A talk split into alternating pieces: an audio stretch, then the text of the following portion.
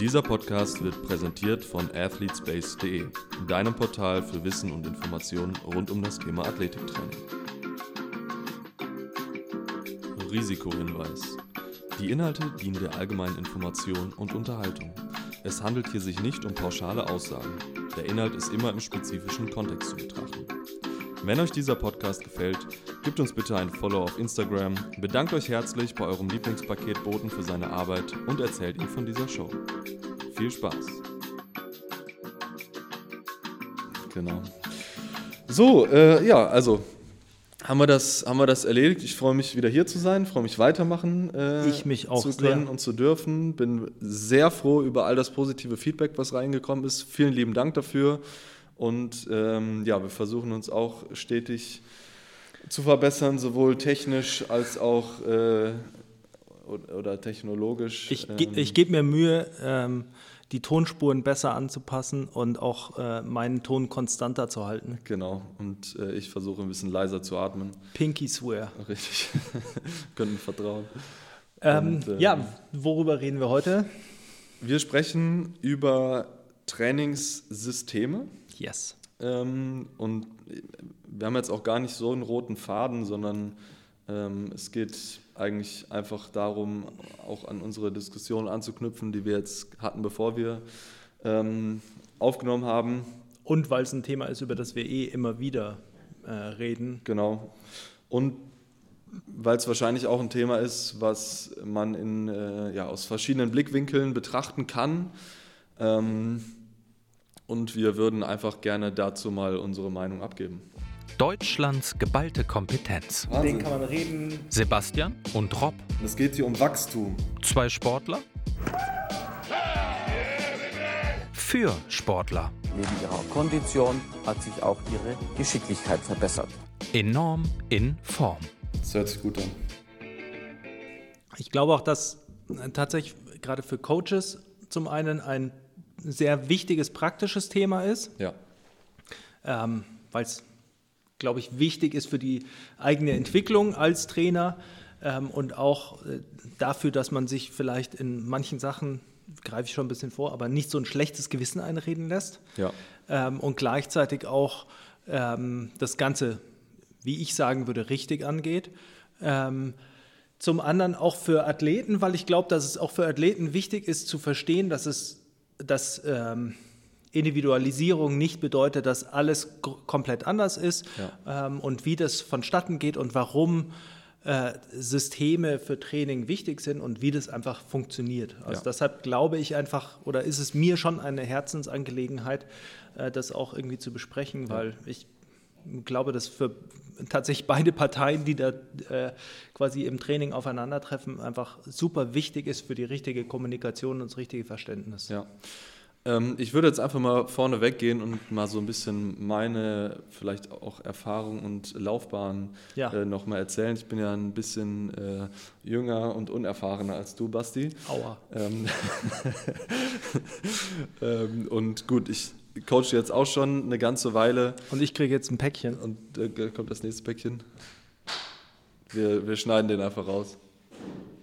Wie immer.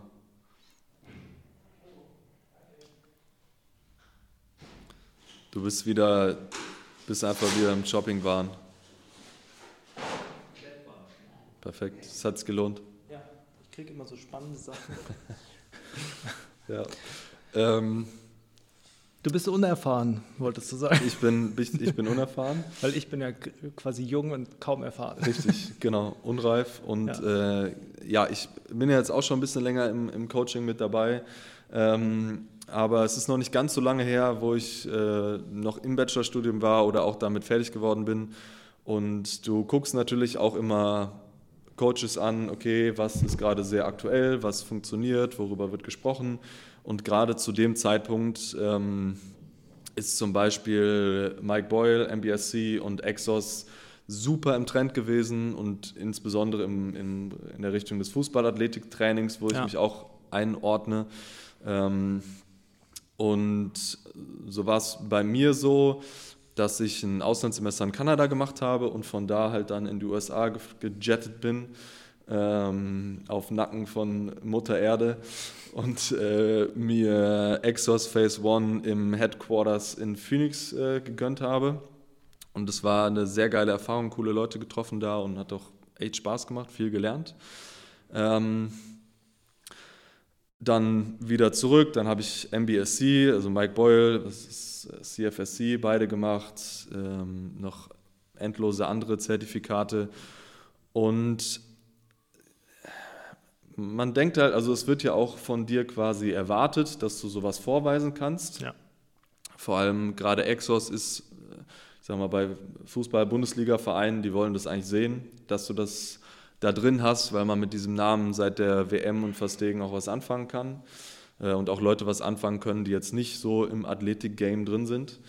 Ähm, und du machst munter diese ganzen Zertifikate, auch der FMS zum Beispiel, äh, machst munter diese Zertifikate und lernst eigentlich, ähm, du lernst eigentlich wenig Physiologie, sondern du lernst halt Systeme. Ja. Und das muss man auch erstmal ein bisschen verstehen. Ja. Ähm, und hat alles Vor- und Nachteile. Ja. Ähm, aber man muss das auf jeden Fall so einordnen können, dass man sagt, okay, ich mache jetzt diese Exos-Fortbildung und ich lerne das System Exos. Natürlich gibt es da auch immer ein bisschen einen Teil Physiologie, okay, warum macht man das so, warum ist es so aufgebaut, aber du, du lernst nicht wirklich oder du lernst wenig von den Entscheidungen, die dafür, die da, oder die notwendig waren dafür, dieses System zu ergründen. Du lernst wenig von dem Prozess, der 10 oder 20 Jahre lang stattgefunden hat, damit dieses System auf Beinen steht und ja auch funktioniert. Funktioniert, ja. Für eine, das ist wichtig zu sagen, dass diese Systeme immer ausgelegt sind auf eine gewisse Personengruppe, bei denen diese Systeme auch meistens sehr, sehr gut funktionieren. Ja. Ähm, zum Beispiel Exos, Push-Pull, Hinge, Squat, jedes eine Übung, relativ wenig Volumen, ähm, Intensität relativ hoch, ein bisschen funktionelle Sachen im Sinne von Instabil Instabilität in das Training mit reinbringen, ist wunderbar für jemanden, der eine Spielsportart macht und sowas zum Beispiel als In-Season-Training zusätzlich zu seinem Training Ja. braucht, weil es ihm ein bisschen was gibt, aber ihm nicht sehr viel nimmt, Ja. sehr viel abverlangt. Ja. Für jemand anderes, der Ziele hat aus dem Bodybuilding-Bereich oder auch allein, wenn wir jetzt schon eine, von einer Off-Season sprechen Ja. äh, oder einer anderen Sportart, müsste man sich überlegen, okay, lässt sich dieses System denn auch darin übertragen? Ähm, und um jetzt äh, langsam zum Ende dieser Geschichte zu kommen, so entwickelt man sich natürlich als Trainer, als Coach weiter, spricht mit super vielen Leuten und lernt im besten Falle irgendwann nicht nur mehr Systeme, sondern die Prinzipien, Prozesse, Entscheidungen, Grundlagen, die hinter diesen Systemen liegen, die, die physiologisch sind und, und du baust aus verschiedenen Quellen dann im besten Fall dein eigenes System. Ja. Und es ist, ich finde es sehr, sehr gut zu gucken, wie andere Leute arbeiten, sehr gut zu gucken, wie Ja. funktionieren andere Systeme. Ja. Und den Fehler, den ich damals, wie ich finde, gemacht habe, ist, ich habe alle diese Zertifikate, ich glaube in, in zwei Jahren zusätzlich zum Studium oder zwei Jahren, zwei, drei Jahren komplett durchgeballert. Ja. Und du nimmst dir nicht die Zeit, das auszuprobieren. Ja. Und das ist super wichtig. Mach Beispiel Exos Level 1 und übernimm dieses System einfach mal für deine Population Ja. und schau, okay, was funktioniert, was funktioniert nicht, was kann ich anpassen, äh, wofür ist es geeignet oder nicht, um einfach einen viel besseren Eindruck zu bekommen, ähm, ja, was, wofür funktioniert das und wofür nicht. Und Ja. was sind die Stärken und Schwachstellen von jedem System. Ja. Genauso wie McDonalds ein System ist, ist die Schwachstelle, die können keine Hotdogs machen. weißt du, also Ja. Und die können auch kein Healthy Food machen. Und damit ist Ja. die Zielgruppe, ist die Population sehr, sehr stark eingegrenzt. Ja. Aber diese Population, die Zielgruppe, die sie haben, können sie aufs Allerfeinste beliefern. Überall auf der Welt ist es jedes Mal gleich und es funktioniert. Ja. Konstante Qualität. Richtig. Und das ist der sehr, sehr große Vorteil an einem System. Du, hast, du kannst konstant liefern, du weißt, wo deine Stellschrauben sind und du weißt, was du verändern kannst und kannst auch begründen, warum. Ja. Und wenn es funktioniert oder nicht funktioniert, weißt du, worauf es zurückzuführen ist. Ja. Und ähm, so ging ich weiter munter meinen, meines Weges und bin jetzt hoffentlich an einem Punkt angelangt, wo ich wesentlich mehr über Physiologie lerne und weiß und so einblicken kann, um zu verstehen, okay, wie, wie wende ich diese, diese Grundlagen, diese Prinzipien an, um eben meine Zielgruppe, man kann auch mehrere Zielgruppen haben, aber in, im Spezifischen jetzt meine Zielgruppe Fußball im besten Fall zu bedienen und auch ein System zu kreieren, das für diese Zielgruppe in der Phase, in der sie sich befinden, natürlich mit individuellen, ähm, individuellen Anpassungen auch, das einfach dafür funktioniert. Ja. Und das war meine Evolution, Transformation äh, vom System zur Physiologie zum System. Bei mir war es tatsächlich fast andersrum.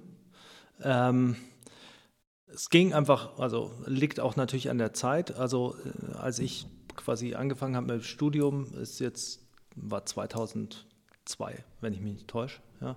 Junge, Junge. Ähm, da gab es noch nicht so viel Certifications, da war das alles noch nicht so wild. Also Mike Boyle und sowas kam da schon auf und alles. Und äh, Jody Franco bin ich natürlich gefolgt und äh, wäre auch ja beinahe als, als sein erster Praktikant bei ihm gelandet. Wenn, ich habe damals auch von DiFranco diese alten Bücher, ja. Barbell, Strength Basics, habe ich mir so für 500 Dollar gefühlt, ein Paket aus ja. USA mit 16 schicken lassen. Ja, ich habe mir auch, äh, also, weil das erste, was es so gab über Speedtraining äh, ja. für Footballer, waren Parisi, äh, Parisi Speed School. Und da habe ich mir alle DVDs geholt. Ja. Ähm, was tatsächlich schon eine große Hilfe war, einfach weil man mal irgendwie so einen Einstieg hatte, weil ja. ansonsten hat man nur so ein bisschen äh, Leichtathletik-Literatur gefunden und bei Leichtathletik nicht viel. Dann bin ich äh, quasi über, ich weiß gar nicht mehr genau worüber, aber Charlie Francis war halt auch zu der Zeit wahnsinnig populär. Ja. Bin ich auf Charlie Francis gekommen ähm, und während dem Studium einfach über Westside, weil ich, damals habe ich mit einem zusammen trainiert und der hat dann gesagt, wenn du stark werden willst, machst du Westside. Dann habe ich alle Artikel von äh, Louis gelesen und Elite FTS und sowas. Und äh, bei Elite FTS hat wiederum Buddy Morris, also der jetzige Strength and Conditioning Coach von den Cardinals, damals ja. Gepostet, äh, das Training von den Footballspielern. Und Tom Mislinski, sein damaliger Assistant Coach, der jetzt äh, Head Strength and Conditioning Coach bei den Carolina Panthers ist, die haben das Training gepostet. Ja. Also man hatte Einblick in NFL-Training, ähm, was durchaus interessant war. Ähm, und so über die, diese Ecke quasi, Charlie Francis, äh, Westside Barbell, Buddy Morris, bin ich halt gekommen auf äh, Zaciorski, Werkoschanski und habe dann das mir alles zu Gemüte geführt und je mehr ich davon gelesen habe, desto mehr Fragen haben sich aufgetan, weil ich einfach zu wenig gecheckt habe. Und dementsprechend musste man einfach viel irgendwie Physiologie und sowas nachlesen, um irgendwas zu ja. verstehen, weil die so viel davon reden und dann auch so viele Dinge erzählen, die so abstrakt erscheinen, wo man mhm. einfach gar nicht checkt, wieso hat äh, Kapillarisierung jetzt Vorteile für die Nervenleitgeschwindigkeit. Deshalb mache ich Temporuns, damit ja. meine Sprinter in den Pausen länger warm bleiben, sagt ja. Charlie Francis. Solche Sachen. Ja. Ähm, und was ich da in dem Sinne so interessant finde, ist, du hast vielleicht die Dinge, die du jetzt liest, ja. vor 20 Jahren schon mal gehört. Ja. Aber damals waren sie, ich sag mal, konntest du sie nicht einordnen ja. oder waren vielleicht auch belanglos. Ja. Dachtest du, ja, nee, das ist ja nicht so wichtig, lass mal auf was anderes fokussieren. Und dann liest du das heute wieder und denkst so, shit, damn. Ja, ja es ist, also ich habe auch, mir ging es ja wie allen, ich habe die ganzen Bücher gelesen in der Hoffnung, irgendwo steht, mit 70 Prozent machst du so viel Wiederholungen und ja. so viel Sätze. Ja. Ein Buch nach dem anderen, nirgends stand es drin. Und äh, du liest immer weiter und diese Summe an Informationen verdichtet sich und du kriegst schon mehr ein Bild und verstehst, warum das nicht drinstehen kann. Aber trotzdem suchst du nach so einem Leitfaden. Ja. Und dann. Ähm, also, das ist es ja eigentlich, also du willst ja eigentlich so Du ein, willst das Recipe. Ja, du willst ein so, Schema, ein Du willst System. die Secret Source einfach. Und, und dann, jeder triggert so in seinen Sachen. Ich sag dir jetzt genau, wie es ist, aber macht's dann nicht. Ja, und dann äh, ist es halt auch immer, äh, dann nächster Schritt natürlich auch Periodisierung. Ja? Ähm, weil damals war auch gerade so der Hype so, ja, Western Periodization, scheiße. Und äh, alles äh, muss Conjugate, was ja dann nicht stimmt, findest du raus. Dann liest du die ganzen Bücher über Periodisierung, äh, Tudor Bomber und sowas oder äh, in Supertraining und dann liest du und nirgends steht das drin, was alle behaupten. Ja. Sondern du denkst dir immer so, das ist irgendwie alles nicht so ganz das, was die sagen. Ja. Und äh, dann kommen immer mehr Fragen auf. Dann ähm, hat mich natürlich Westside Babel geprägt. Da habe ich ja dann äh, Diplomarbeit geschrieben über Vergleich Shaco und Westside Babel und bin dann danach zu Westside, um ein Praktikum zu machen. Was übrigens richtig krass ist. Also ich finde es echt geil, dass jemand aus Deutschland zu Westside Babel, dass es überhaupt geht, dass Louis Simmons sagt, Ja, vor allem damals. Damals äh, war Ja. es einfach nicht populär, also Ja. hier nicht populär. Und äh, ich habe ich hab denen eine E-Mail geschrieben und habe gesagt, hey, ich würde gern ein Praktikum bei euch machen. Und dann Ja. äh, kam zurück von der Doris, also von seiner Frau, irgendwie so, ja, und kann man machen, kein Problem. Und äh, die einzige, Louis sagt, die einzige Auflage ist, du musst trainieren mit der Crew. Und ich dachte mir natürlich so, oh, endgut. Und äh, das, äh, so war es dann auch. Also ich bin angekommen und äh, Mittwoch äh, habe ich vor dem Gym gewartet in der Früh um sechs, weil ich nicht gecheckt habe, dass die beim Frühstücken sind und wo. Ja. Und dann um acht äh, haben wir angefangen zu trainieren. Das war also, es, es hieß Hallo und dann trainieren mit den Jungs. ja, Und was ich, kannst was, froh sein, dass du ein bisschen was drauf hattest. Ne? ja, habe ich, hab ich nur gelitten. Einmal bin ich auf der, bei Box Squats auf der Box sitzen geblieben mit äh, grünen Bändern, Cam, äh, Cambered Bar, grüne Bänder über den Scheiben und also so vier Scheiben auf jeder Seite. Also das sind diese äh, 45 Pound Plates. Ja. Und äh, die haben Dynamic Effort Box Squats gemacht und sich aufgewärmt. Und ich bin halt sitzen geblieben und nicht mehr hochgekommen. Und der Louis stand dahinter und hat gemeint, na, so that's the famous German Engineering. und äh, naja, auf jeden Fall, was ich da so gelernt habe, weil da waren auch äh, Footballspieler und äh, ein paar MMA-Fighter damals schon, äh, die da auch immer trainiert haben und die er trainiert hat. Ähm, was ich gelernt habe, ist, das ist ein System. Ja. Aber es ist, wenn du dort bist, kom gefühlt komplett anders erstmal, als es überall steht, weil es so viel, also es gibt so viel Bandbreiten und quasi Anpassungen von den einzelnen Teilen, plus die Leute ähm, bringen sich selbst sehr viel mit ein. Das ist so ein bisschen ein sehr flexibles System. Ja. Ähm, aber es war auf jeden Fall so eine erste Erfahrung. Und dann später habe ich ein Praktikum beim FC Bayern Basketball gemacht, äh, mit, unter dem Jovan, der auch so Charlie Francis geprägt war. Wir haben uns super verstanden, hat ähm, damals viel auch so von Joel Jameson mit reingebracht. Und ähm, es war sehr interessant, weil da habe ich dann gelernt, wie, ähm, wie man quasi solche Systeme integriert, in, wenn man in einer bestimmten Situation gefangen ist. So wie er damals bei Bayern mit Svetislav Pesic äh, war eine besondere Auflage quasi, was du machen musstest, wie der Konditionstrainer das Training auch anpassen muss an das, was der Coach dann macht und sowas. Und, ähm, und da hat man auch gesehen, der hat ein System, nach dem er Sachen macht, damit er sie dann regulieren kann Ja. anhand der Situation. Das waren für mich äh, zum Beispiel lehrreiche Sachen. Und dann kam immer mehr Mike Tuscherer, den ich schon seit 2002 oder so auf Elite FTS von seinem ersten Artikel an verfolgen konnte. Der wurde immer po populärer und dann immer mehr die Autoregulation. Genau, der macht ja auch, ähm, also Autoregulation ist ja eigentlich Sein das API sein ist sein Ding, Ding, ja. im, im Powerlifting-Bereich. Genau. Vor allem. Ja. Und das wurde dann populärer. Dann habe ich versucht, da ein bisschen zu lernen, weil äh, das natürlich irgendwie äh, klingt auf jeden Fall immer sehr reizvoll Ja. und logisch. Ähm, und dann äh, der letzte Schritt war quasi, oder nochmal was, was dann nochmal das Ganze irgendwie abgerundet hat, war jetzt die Zeit mit dem ähm, Dietmar Wolf, also mit dem Bundestrainer im Kraft-3-Kampf, wo ich Assistenztrainer war, weil der ein starkes System hatte, für das er sehr viele Daten hatte, die er gesammelt hat und quasi daran gut angepasst hat. Und das hat mir nochmal viel gelernt, wie es auch ist in so einer Situation als im Leistungssport als Bundestrainer, wo du einfach Ja. nochmal andere Vorgaben hast, andere Drucksituationen und die Athletenentwicklung auch eine andere ist. Ja. Und ähm, das hat schon bei mir dazu geführt, weil man auch immer die Situation natürlich unterscheiden muss. Wenn du in so einem Verein oder Verband bist, ist die Situation als Trainer anders, ja. weil du nicht, du kannst nicht entwickeln und ja. du kannst nicht so auf Leute eingehen. Wenn du im privaten Sektor bist, ist es immer so ein bisschen natürlich auch so eine Dienstleistungshaltung, sodass die Leute quasi, äh, ich glaube, es ist als Trainer im privaten Sektor sehr leicht, dahin zu kommen von seinem eigentlichen System und dem, dem eigentlichen fundierten Sachen abzuweichen, mhm. weil man äh, dem Kunden etwas liefern möchte. Ja.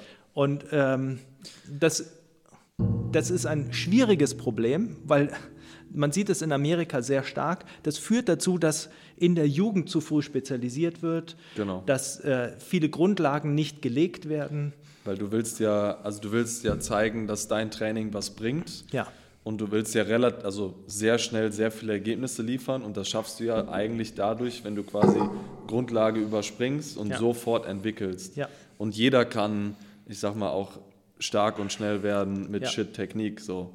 Ähm, und das ist halt echt ein Fehler und und es ist, ein, also es ist einfach ein Riesenproblem. Genau, richtig. Das, und, du, und das, du, du, es fällt unfassbar schwer, ja. das, alles vor, das alles wieder zu bereinigen ja. irgendwann. Und äh, also muss ich ganz ehrlich sein, das ist auch für mich immer wieder so ein Kampf gewesen, weil es kommen dann Leute her und du weißt, wenn du die jetzt einfach äh, nur stärker machst und äh, irgendwie nur stärker machst, ein bisschen sprinten lässt, dann werden die äh, krasser. Aber du, ja. du weißt auch gleichzeitig, wenn du das vernünftig angehst, weißt du auch, was für Pr Probleme du kreierst. Ja.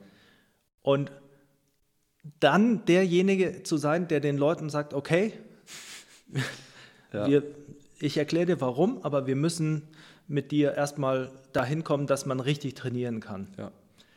Das ist schwierig. Und das ja, ist und du aber machst dich super un, also es ist halt super unsexy. Ja, und aber es ist also was was ich immer wieder erfahren habe ist, wenn man es nicht macht, ja.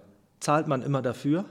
Und wenn man äh, quasi zu sehr darauf eingeht, dann zahlt man immer dafür und dann muss man es ja. zurücknehmen und dann entsteht eine Situation, die viel schwieriger ist.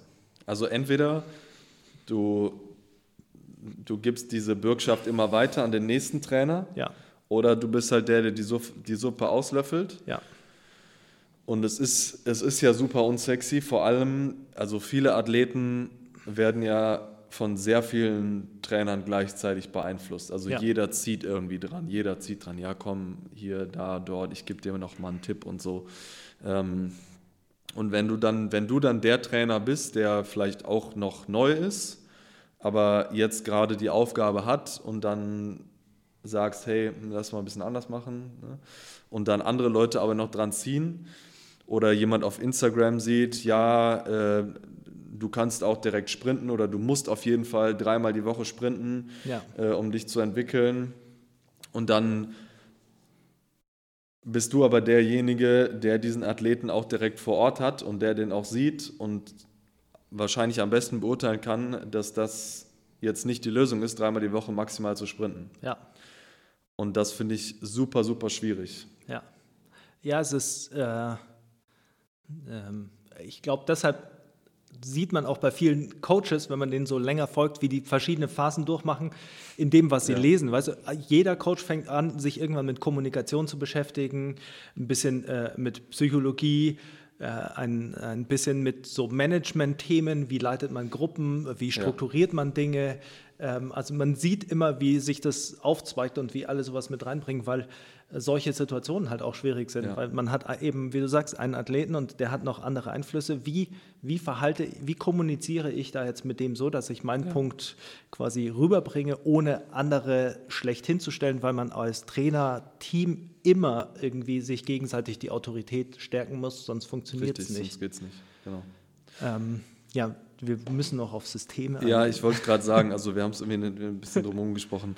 Ähm, Aber ja, so war die Genese bei uns beiden. Genau, richtig. Und ähm, also was man häufig oder wie ich finde sehr häufig hört, ist ja individuell, äh, du musst alles individuell machen. Ja. Ähm, du musst alle Einflüsse von allen Seiten immer. Man kann nie vorhersagen, was passiert, weil äh, Alltagsstress.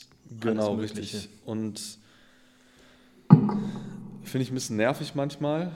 Finde ich es auch manchmal ein bisschen Ausrede. Also gerade bei vielen Leuten, ja, gut, dann machen wir es heute jetzt mal halt ein bisschen anders und ähm, dann, ja, bis jetzt gestresst, dann machen wir heute weniger. Also natürlich muss man das alles Ja. autoregulieren, aber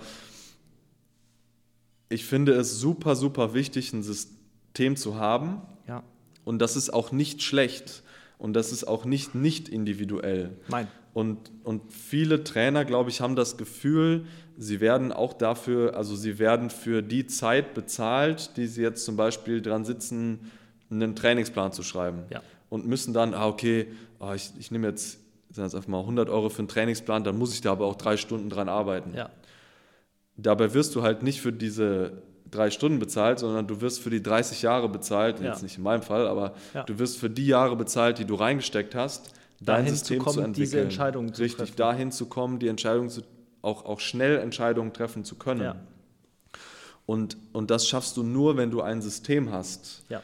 Und du wirst ja über deine Entwicklung als Trainer viele Einflüsse gehabt haben und, und du hast ja irgendwas, wo du denkst, that's the way. Ja. Du musst ja was haben, wo du sagst, das finde ich am besten. Ja, und also, und vor allem nicht nur finde ich, sondern äh, das ist, davon komme ich, also quasi da, davon Genau. baue ich auf, weil meine Begründung hierfür so und so Genau. ist.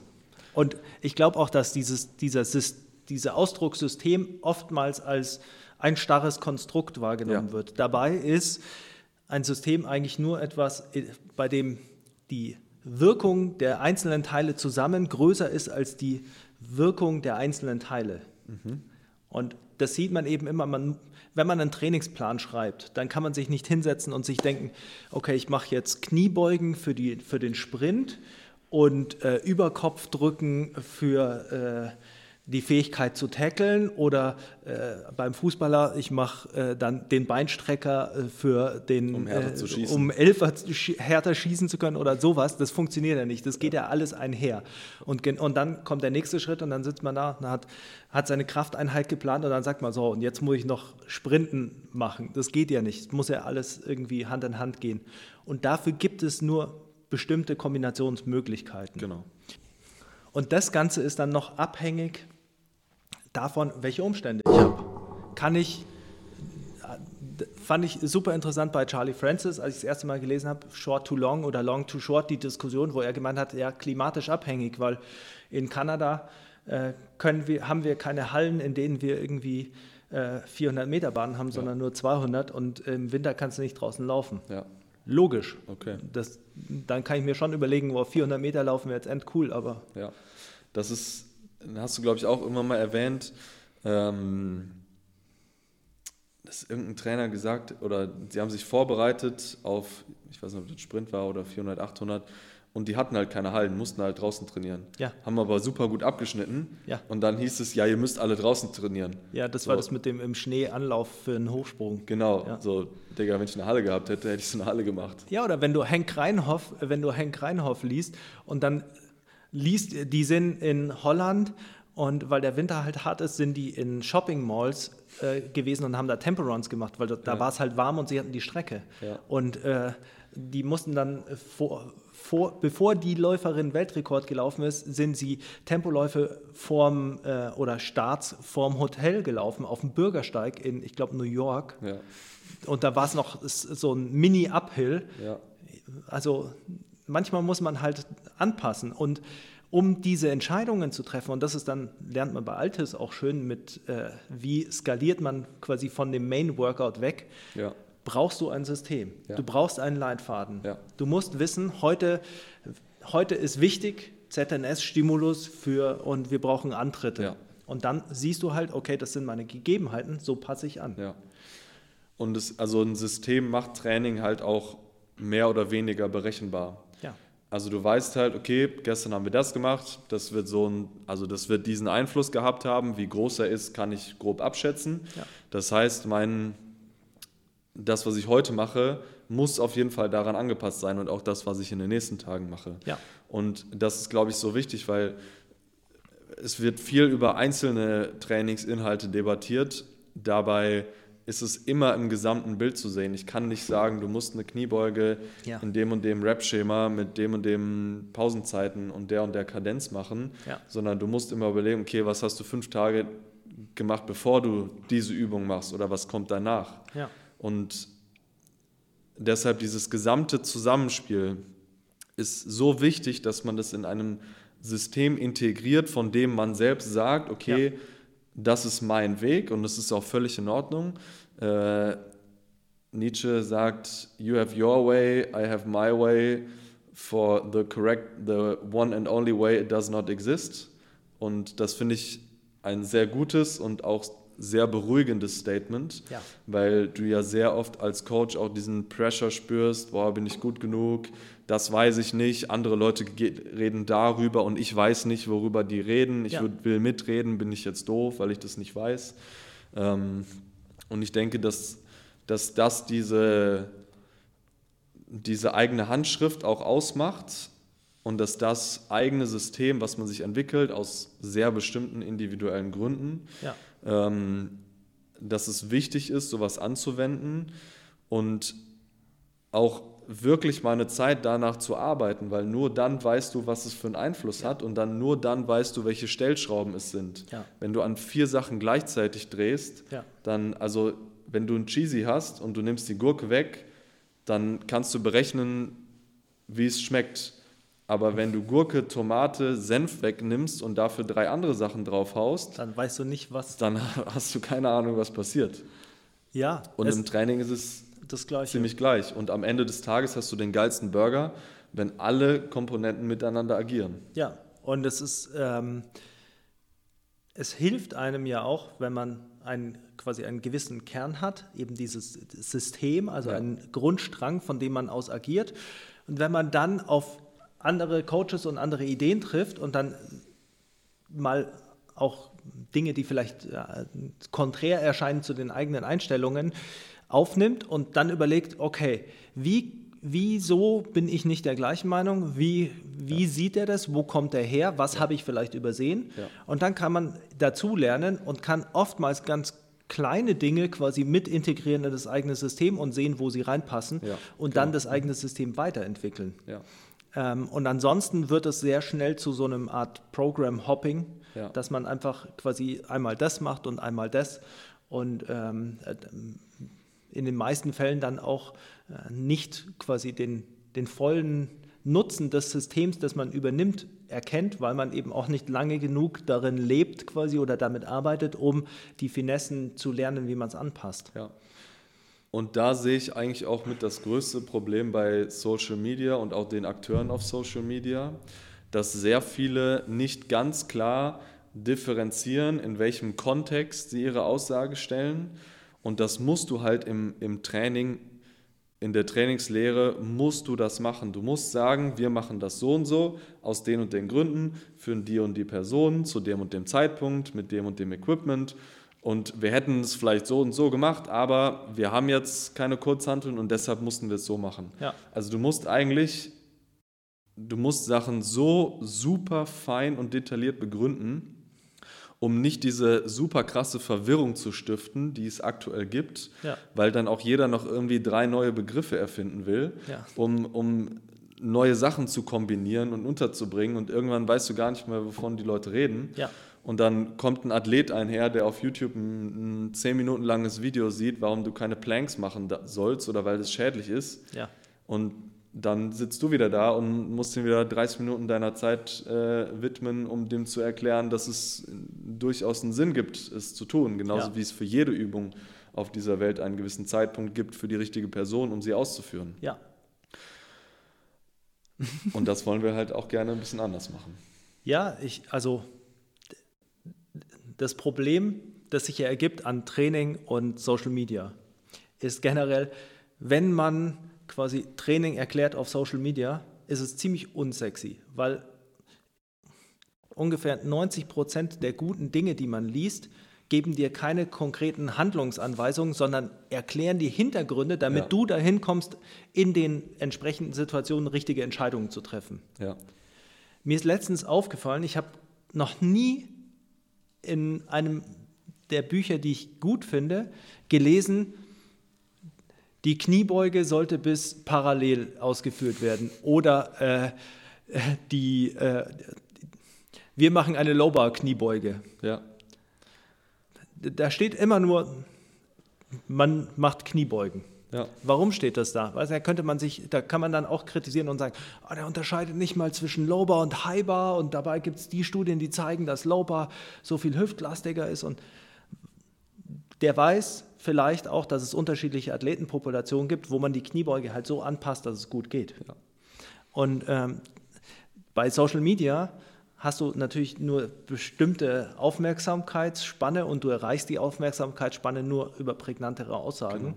Und dementsprechend ist es natürlich so, wenn du nicht sagst, man macht Kniebeugen, damit man schneller wird, dann äh, brauchst du Posts, die ewig lang sind und, und äh, halt verlierst halt Zuhörer ja, oder genau. zu le deshalb, Leser. Zu, zu, le deshalb, Leser. deshalb schneiden wir ja auch unsere Snippets immer so, dass wir richtig hardcore-provokante Aussagen aus yes. dem Kontext rausballern. Äh, Functional Training ist geil. Next Snippet. ja. Ähm, ja, ich finde, also ähm, vielleicht nochmal, um das Ganze nochmal so ein bisschen zu runden oder auch in der, in der aktuellen Situation, was es, so, was es so alles gibt. Ich finde, es gibt mehr oder weniger drei Lager. Das eine sagt, okay, du brauchst auf jeden Fall ein System. Dann gibt es andere Leute, die sagen, nein, wir machen das alles super individuell und jedes System ist schlecht und, und, und schießen halt hardcore auf Systeme. Und jetzt im Sinne von, ich sag mal, Athletiktraining gibt es Leute, die sagen, lift something heavy, lift something fast, do sprints. Ja. Und das sind so die drei Lager. Alle haben auf irgendeine Art und Weise recht. Ähm, ich würde mich dennoch dahin ansiedeln, zu sagen, du brauchst auf jeden Fall ein System. Und natürlich sollte dieses System auf irgendeine Weise auch anpassungsfähig sein. Also du musst dein System auf jeden Fall der Population und den Gegebenheiten anpassen, die du vorfindest. Klar. Und es sollte auch so einfach sein, dass du halt irgendwas schwer machst, irgendwas schnell machst. Ja. Ja, also es müssen natürlich verschiedene Boxen gecheckt werden. Genau. Es ist ja auch, man kann sich ja auch bei aller Individualität, kann man sich ja auch überlegen, man hat gaußsche Verteilungen für Gliedmaß, also für Proportionen, ja. Anthropometrie, für äh, Trainingsanpassungen, für Chronobiologie, alles ist relativ normal verteilt. Ja.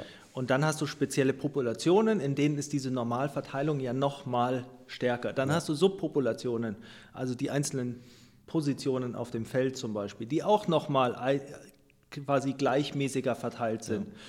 Und äh, wenn man sich dann. Der Sport wählt ja auch seine Athleten. Ja. Also je höher du kommst auf einem Level in einer das Spezifik, so du wirst keinen Turner sehen, der Olympia turnt und 1,90 ist. Natürlich nicht. Ain't no way. Und dementsprechend, desto weniger braucht man sich quasi um Outlier von Anfang an Gedanken zu machen, sondern man konzentriert sich halt auf die Mitte der ja. Gaußschen Verteilung ja. und wenn dann ein Outlier kommt, dann kannst du skalieren.